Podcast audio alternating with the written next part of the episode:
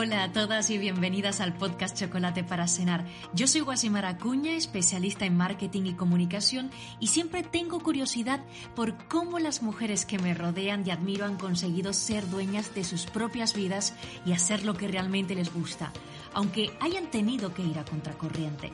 Así que en Chocolate para Cenar les pregunto cómo lo han hecho y lo más maravilloso de escucharlas hablar de lo que les motiva y de su experiencia es que termino conectando aún más con ellas, aprendiendo de ellas e inspirándome por ellas y su camino. Ahora, ¿preparada para que te ocurra a ti lo mismo? Pues empezamos. En el episodio anterior estuvimos hablando de embarazos tardíos con la ginecóloga Juliana Guerrero. Hoy volvemos otra vez a tomarnos un chocolate con esta especialista para que nos hable, porque se nos quedaron algunos temas en el tintero, que era hablar de menopausia, premenopausia y también de aceptarnos a nosotras mismas. Así que volvemos otra vez a tener a Juliana. Esta entrevista es la segunda parte de la entrevista que tuvimos en el episodio anterior. Así que Juliana Guerrero, eh, muchas gracias de nuevo. Gracias por aceptar esta prolongación de tu primera entrevista, de poder seguir grabando esta segunda parte. Gracias, por tu tiempo. Gracias a ti, gracias a ti, porque esto es fundamental, creo, para las mujeres que tengamos un poquito de información. A mí que me dejes hablar, gracias. Bueno, cuéntanos, porque en el episodio anterior nos decías que para llegar a la menopausia, porque estuvimos hablando de embarazos tardíos y demás, pero también dijiste que tenemos que prepararnos para la menopausia. Sí, sí, efectivamente. Pero eh, prepararnos desde jóvenes. ¿Cómo tenemos que prepararnos a la para la menopausia? Pues mira, con información, con información y, teniendo una calidad de vida desde el principio conscientes. Porque quizá cuando somos jóvenes nos da igual todo y lo vemos muy, muy lejos.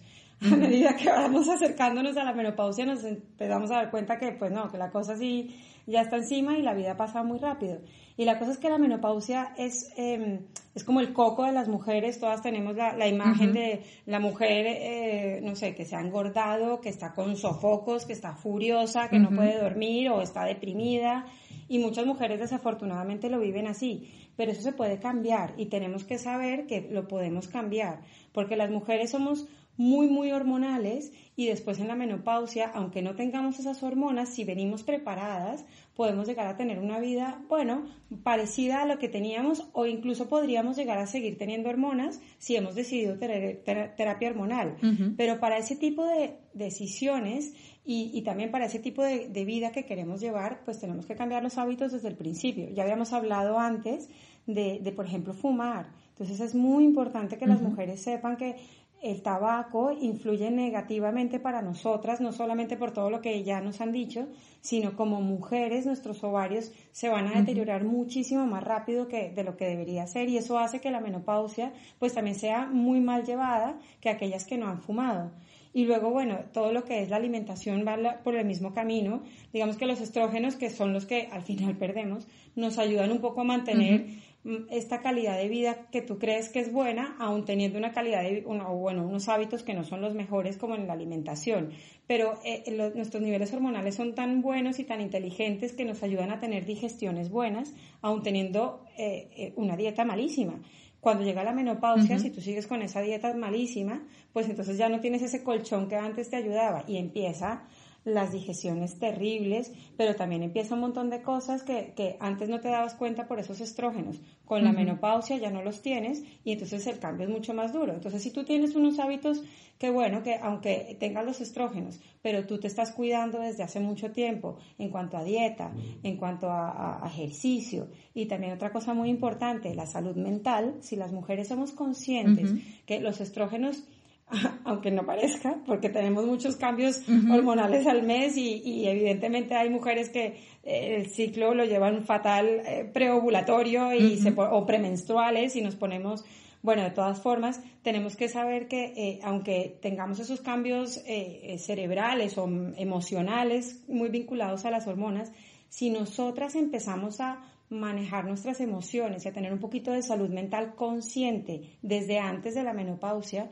cuando llega la menopausia que tenemos bastantes cambios cerebrales y emocionales y ya tenemos, no sé, como un hábito bueno, eh, esos cambios no van a ser tan duros. Entonces, eh, es muy importante también que las mujeres sepamos que la salud tiene que ser desde el punto de vista físico, pero también mental. Tenemos que llegar a la menopausia fuertes mentalmente para que ese cambio hormonal no nos pegue tan duro y lo podamos sobrellevar. Entonces, todo eso se puede hacer y todo eso lo puedes cultivar incluso desde con tus hijas, desde niña.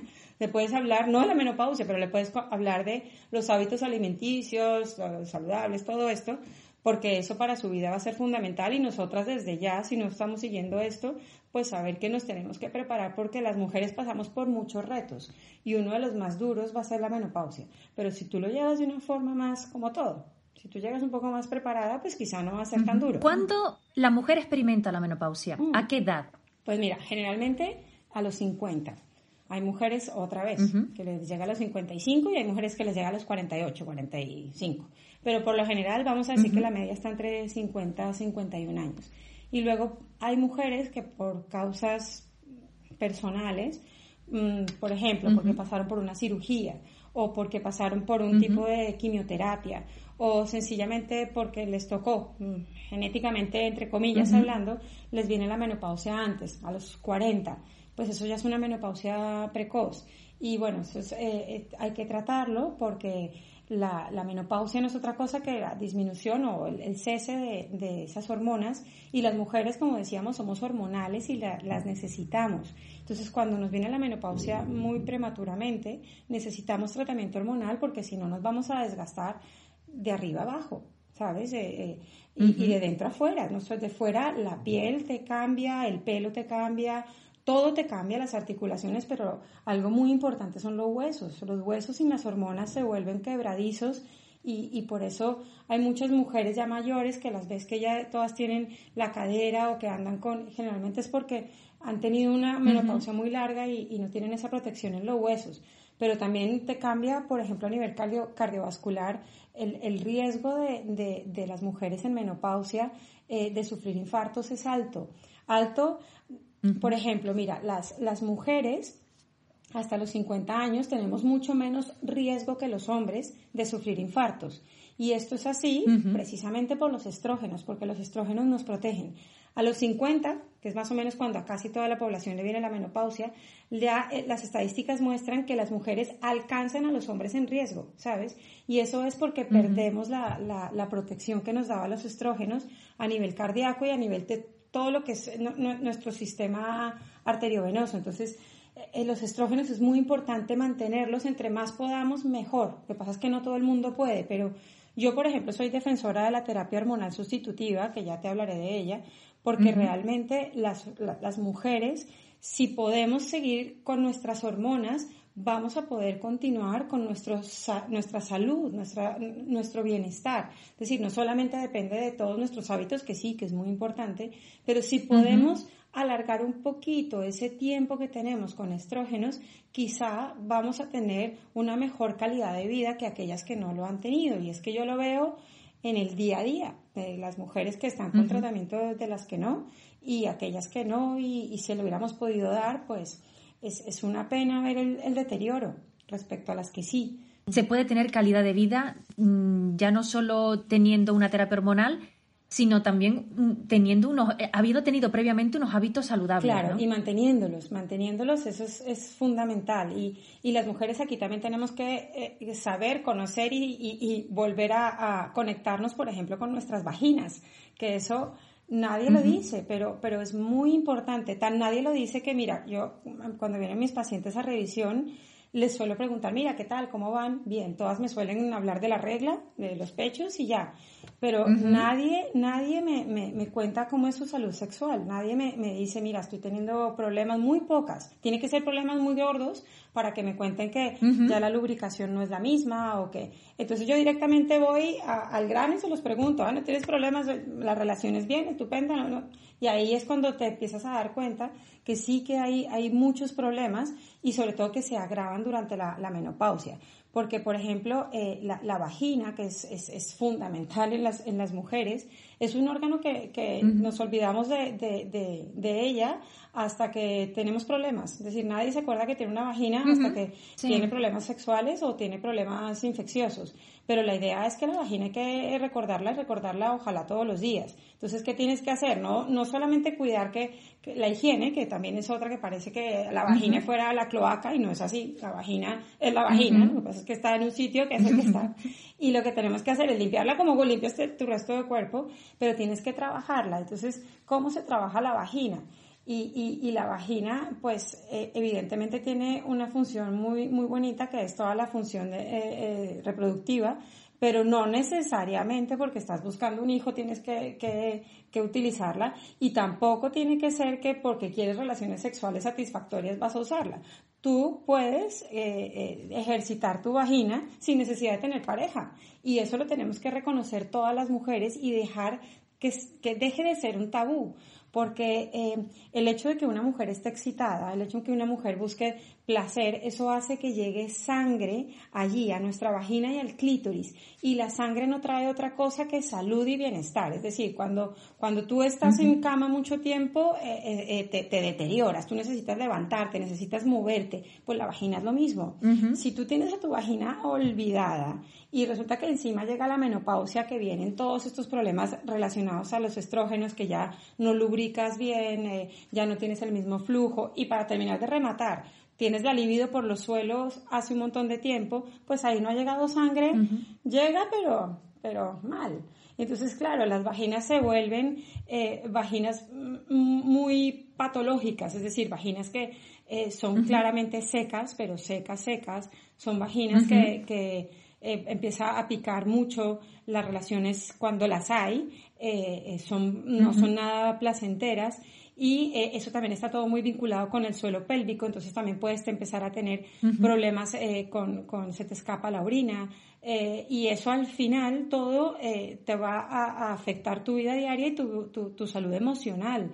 Entonces lo que tenemos que hacer las mujeres es utilizar nuestras vaginas, no olvidarnos de ellas cuando llegue la menopausia, pues que eh, la circulación esté llegando ahí, ya no sé si todos los días, pero ojalá que sí. Entonces que, que no nos dé vergüenza entrar en un sex shop y buscar algo para nosotras, que eso nos ayude a mejorar esa circulación y volverlo un hábito, pero un hábito saludable, un hábito que, que mira, la masturbación femenina deje de ser una, un, tabú tan grande como lo es y que, y que no nos dé vergüenza hablar de ello y que sobre todo nosotras mismas lo hagamos porque ya no es porque queremos algo placentero simplemente, es por nuestra salud, para que cuando llegue ese déficit estrogénico, pues nosotras ya tenemos una vagina que sigue siendo saludable y podemos mantenerla saludable con todo lo que venimos trabajando desde la edad que quieras, que esto lo puedes hacer desde los 20, 30, desde los 40, pero lo ideal sería mantenerlo, porque eso no solamente te da, te da salud, sino te da alegría. Entonces lo, lo, lo ideal es que, que, las mujeres volvamos a ser conscientes de nuestras vaginas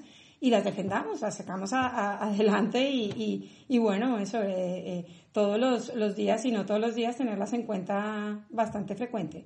Pero es complicado porque cuando uno llega a la menopausia, muchas mujeres dicen eso de, ya, pero es que mi cuerpo ha cambiado tanto que ni siquiera me apetece, ¿no? Es decir, ya no me, encuentro yo cómoda con mi propio cuerpo. Así que eh, estimular la vagina o mm, darle vida a la vagina hmm. eh, se hace complicado. Sí, pero no imposible. Es decir, es, entre más tarde lo, lo, lo empieces es más complicado pero aunque sea tarde tú puedes volver a empezar, entre comillas.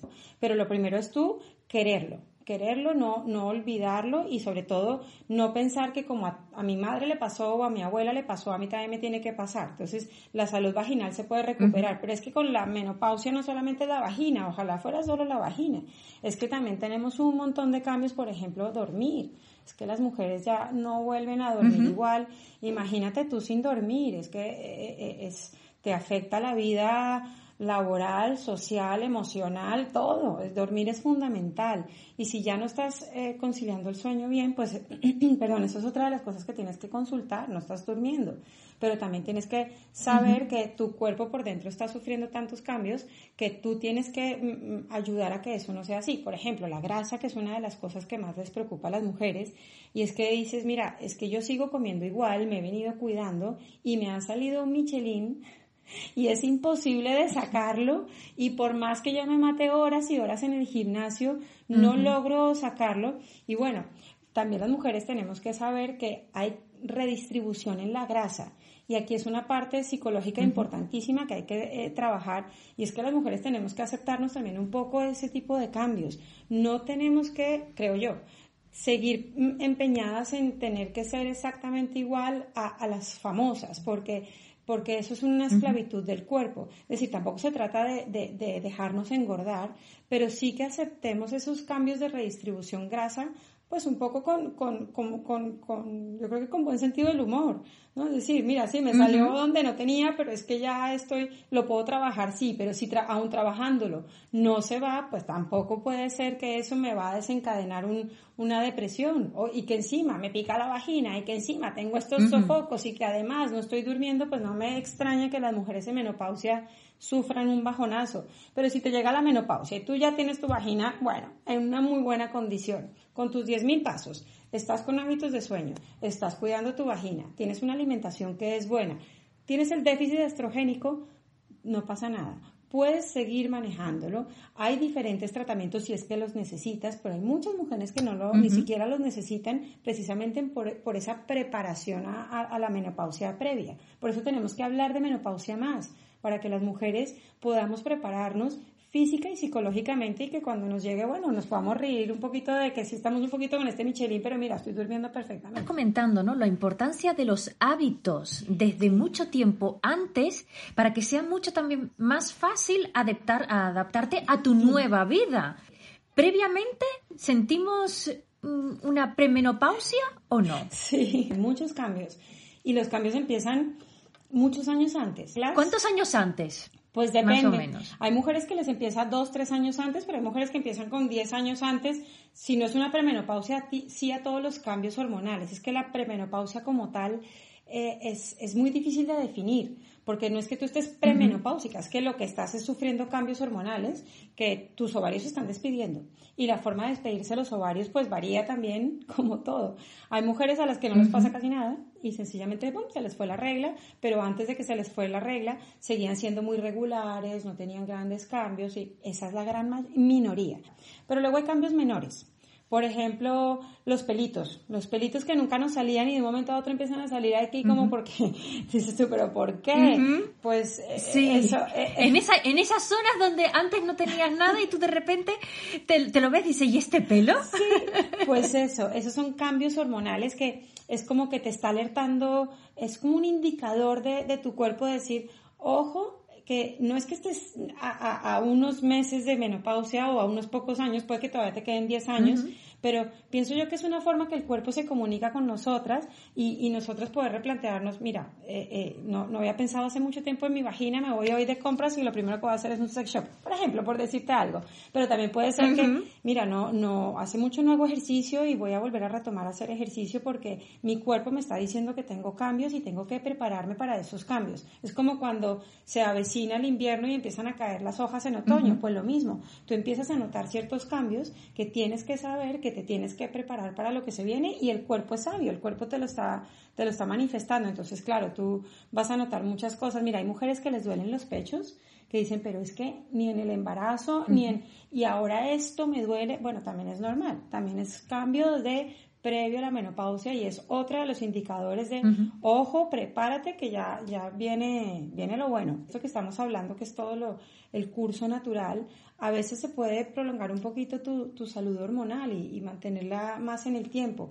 ¿Cuánto tiempo? Mucho tiempo. Yo tengo pacientes de 70 años con terapia hormonal y es que es increíble ver cómo están de bien, es, es, es muy bueno. Entonces, la terapia hormonal en, eh, ha, sido un sitio, un, un, tema de mucha controversia porque cuando se descubrió fue muy buena y se empezó a dar casi que a todo el mundo, eso es en el siglo pasado, pero se empezaron a ver efectos adversos. Las hormonas no son tan malas como nos la pintaron. Pero ¿qué pasó? Que se creó una información que ya quítala. Es muy difícil, incluso en el mismo gremio médico, hay muchos médicos que le siguen teniendo pánico a las hormonas. Las mujeres tenemos que saber, y los médicos también, que las hormonas no son malas, se pueden llegar a dar las mujeres sencillamente tienen que saber que existe, tienen que estar vinculadas con un, un profesional que sepa llevar terapia hormonal sustitutiva durante la menopausia y tener un, un control una vez al año.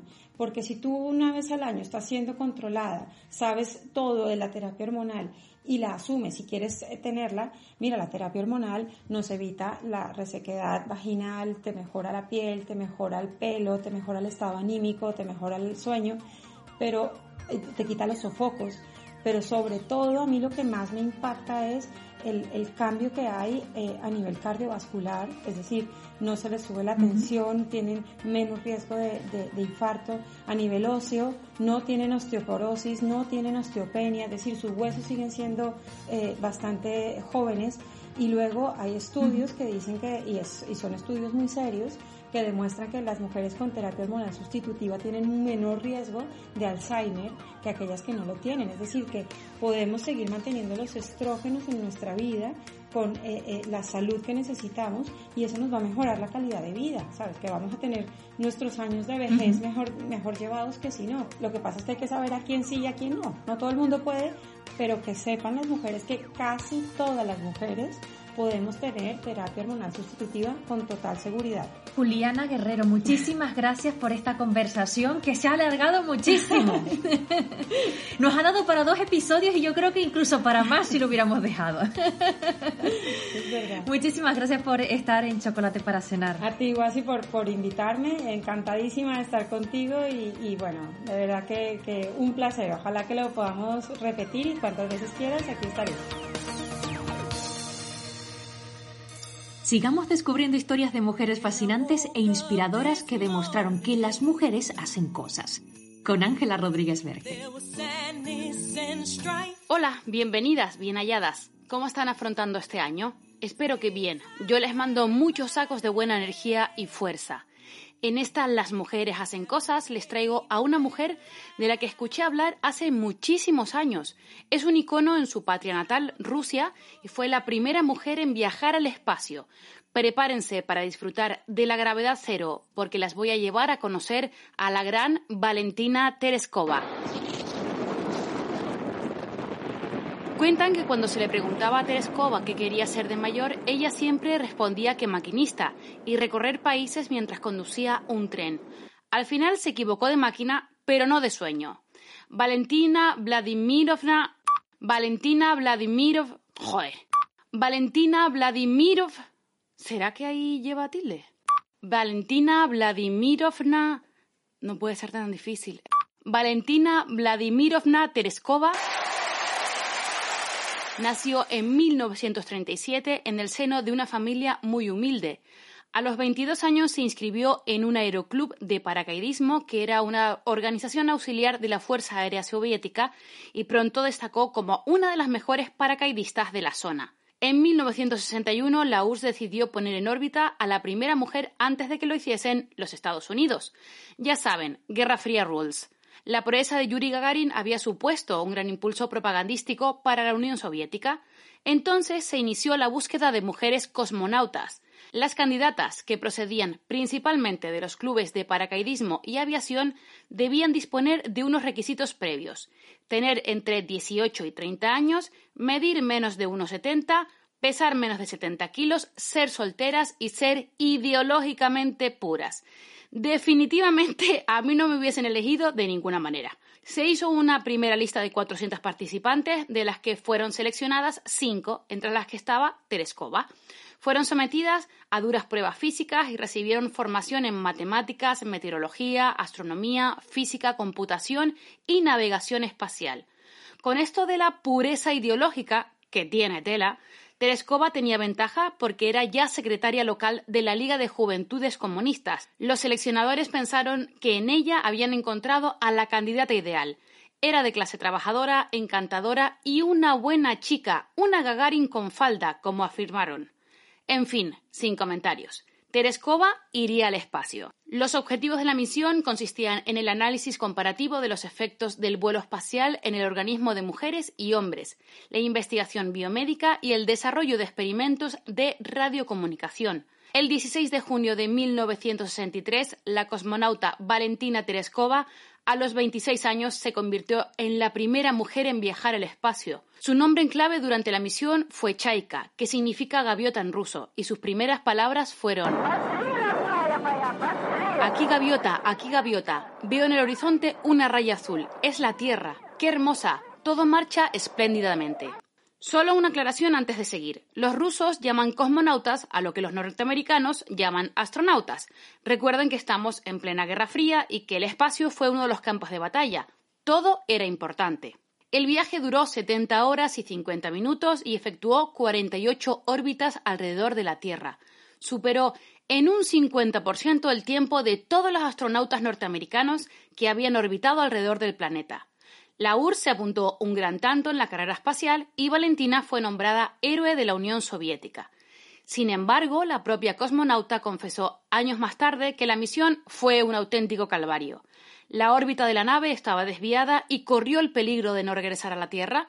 La comida estaba en mal estado, así que no probó bocado en cuatro días.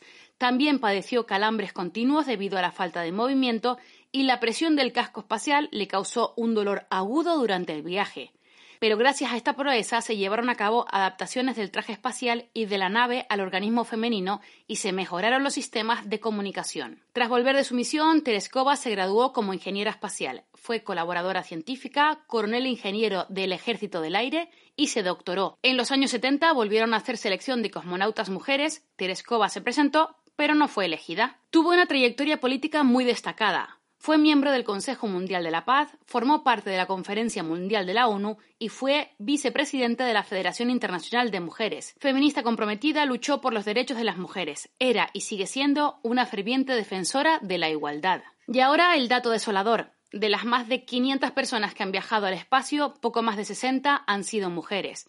Al igual que hizo la norteamericana Amelia Earhart, a la que ya le dedicamos un episodio, Tereskova abrió una puerta muy pesada para las mujeres, pero sigue siendo muy difícil que haya una mínima equidad en el espacio. Lo seguiremos intentando. Gracias como siempre, Valentina Tereskova. Es hora de viajar con la ayuda de la literatura y de grandes autoras e historias con mujeres como protagonistas. Es hora de Biblioteca Abierta con Cristina Salán. Estrenamos el 2022 presentando el premio Tuxkes Editores de Novela, Leña Menuda, la desgarradora historia de una pérdida prematura. Premio que viene de la mano de Marta Barrio, una joven editora y escritora nacida en New Haven en 1986. La novela nos narra la historia de una joven ilusionada con su embarazo, quien junto con su pareja comienzan a hacer planes para el bebé, a preparar la habitación, a imaginar una vida juntos. Una mañana tiene un incidente de camino al trabajo al toparse con unos perros y cae al suelo.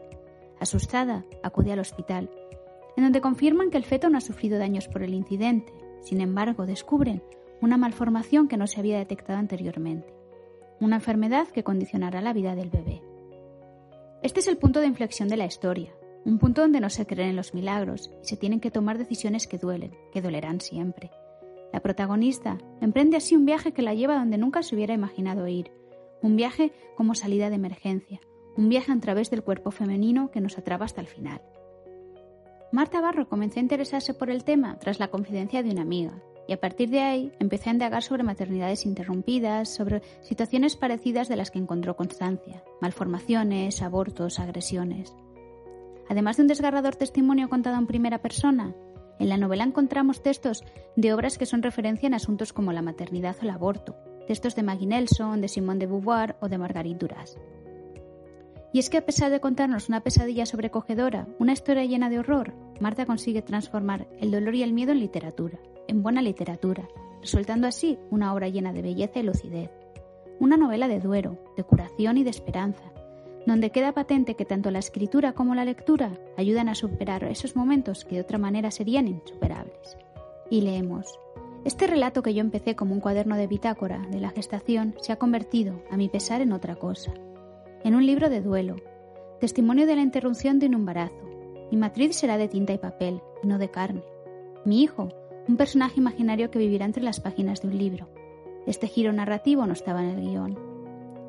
Al transformar mi vida en una continuación de signos negros sobre el folio blanco, alejo de mí el dolor. Se convierte en algo que ya no me pertenece únicamente a mí, en una sustancia elástica y que transciende de mi cuerpo, como una serpiente desenroscándose que me saliese de la boca y se vertiese sobre la libreta de tapas amarillas, de la que nunca se ha ido el olor azufre. En la maternidad, la mujer entrega el cuerpo al hijo o a sus hijos. Estos se ponen encima de ella como sobre una colina, o como un jardín, se la comen, le dan golpecitos, se duermen encima, y ella se deja devorar, y a veces es ella la que se duerme con ellos encima de su cuerpo. En la paternidad no pasa nada de todo esto, pero tal vez la mujer mantenga en secreto su propia desesperación a lo largo de sus maternidades y de sus vidas conyugales. Tal vez pierda su reino en la desesperación de cada día, y esto en el transcurso de toda su existencia. Tal vez sus aspiraciones de juventud, su fuerza, su amor la abandonen justamente a causa de las heridas infligidas y recibidas en la más pura legalidad. Tal vez. Tal vez el martirio forme parte de la condición femenina. Almudena Grandes fue la presidenta del jurado que otorgó el premio a la novela, según ella, una novela en la que ningún lector puede salir indemne, una crónica implacable del sufrimiento que es capaz de proyectar luz y esperanza en el futuro. Desde Biblioteca Abierta os animamos a leer Leña Menuda de Marta Barrio. Os animamos a disfrutar de la literatura en femenino. Ahora bien, la mejor historia de todas puede ser la que escribes tú misma en tu día a día. Sonia Rico nos da las pautas para ser nuestra mejor versión en Escuela de Bienestar. Hola a todas. Hoy quiero hablaros del éxito, Creo que es muy importante reflexionar un poco sobre ello. ¿A qué sabe el éxito? ¿Cómo se siente una cuando tiene éxito? ¿Cómo se consigue? ¿Cómo sé si yo tengo éxito? Y sobre todo, ¿qué es el éxito para ti? Para empezar, me gustaría hacer una distinción entre el éxito externo y el interno. El externo es el primero en el que todos pensamos, ¿no? Lo que se nos viene a la cabeza cuando pensamos en esta palabra ya que nuestra sociedad define lo que se supone que tenemos que hacer para ser exitosas. Por ejemplo, en nuestra sociedad pues, suele venir aparejado a la ganancia económica, ¿no? al dinero, a posesiones materiales, a tener un buen coche, una casa, a quizás también ciertos cánones de belleza física, a parecernos y acercarnos a ellos. Sobre todo viene por el reconocimiento de los demás, por el reconocimiento externo. Y llegados a este punto, dime una cosa, ¿Tú te sientes una mujer exitosa? Creo que coincidirás conmigo. En este sentido es mucha presión intentar encajar en las etiquetas en las que una es más o menos exitosa en función de lo que nos dicen los demás, ¿no? O, en función de cuántos likes tenemos en nuestras cuentas de redes sociales. Y te doy un dato. Hay muchos estudios que demuestran que el dinero nos hace más felices, mm, sí, más que nada porque la ausencia de dinero nos trae problemas y quebraderos de cabeza, pero el dinero nos hace más felices también hasta cierto punto. Es decir, hay un límite a partir del cual tener más o menos dinero en la cuenta corriente no nos hace ni más felices ni más exitosos.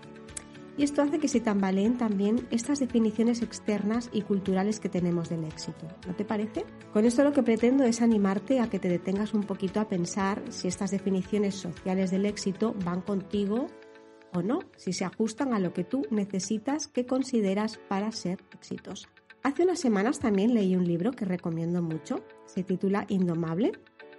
Es una escritora americana, Glennon Doyle, y todo lo que nos cuenta sobre su vida en este libro se sostiene bajo una pregunta que te va a hacer comprender muy bien lo que nos quiere decir. La pregunta es, ¿quién eras tú antes de que el mundo te dijera quién debías ser? Esta pregunta, mm, ya te aviso, creo que va a ser difícil, te va a costar bastante responderla y también te va a dejar un poco perpleja quizás, como me, pasó a mí. Pero bueno, con ello lo único que pretendo es hacer tambalear un poquito tus creencias y quizás tu visión de lo que estás haciendo para llegar a ser exitosa. Y hay algo en lo que estoy segura de lo que, en lo que todas coincidimos cuando construimos nuestra propia definición del éxito. Y eso es lo que pretendo que hagas durante estos próximos días, definir qué es el éxito para ti. Pues bien, creo que todas queremos ser felices.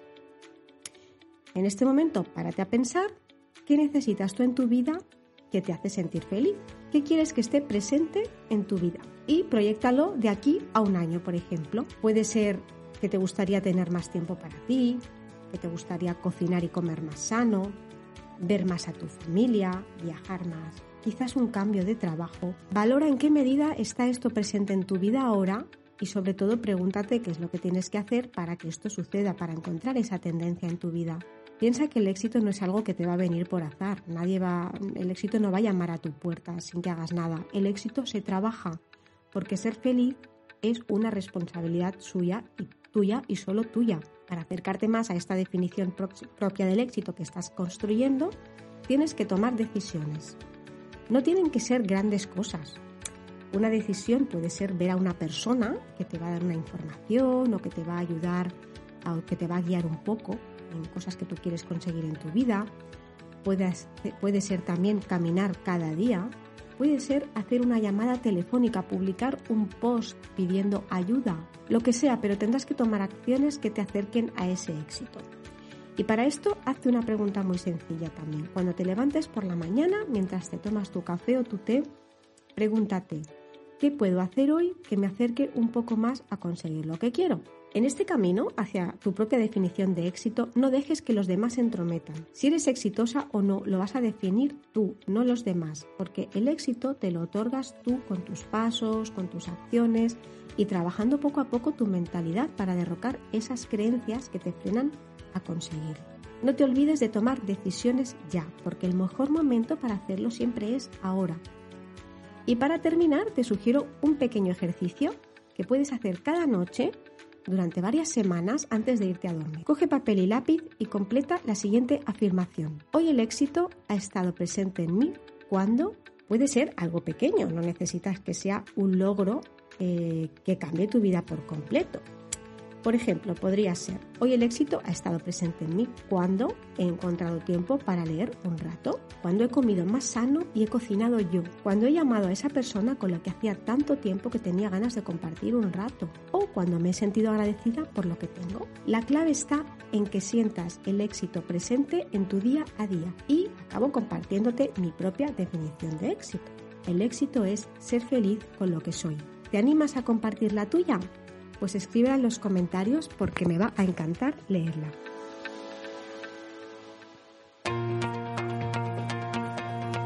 Ya está bien de contar historias, al menos por hoy. Gracias a Ángela Rodríguez Verge, Cristina Salán y Sonia Rico, mujeres que también nos inspiran y muchísimo. Gracias también a ti por escucharnos y seguirnos en Instagram y Facebook. Es en esas plataformas donde encontrarás además contenido adicional, cosas que no has podido escuchar en el podcast. Así que aprovecha esa oportunidad, esos medios y conecta con nosotras y cuéntanos qué te ha parecido el episodio. Aunque lo dejemos hoy aquí, es verdad que nosotros ya estamos trabajando en nuevas historias que contarte. Así que hasta el próximo Chocolate para cenar.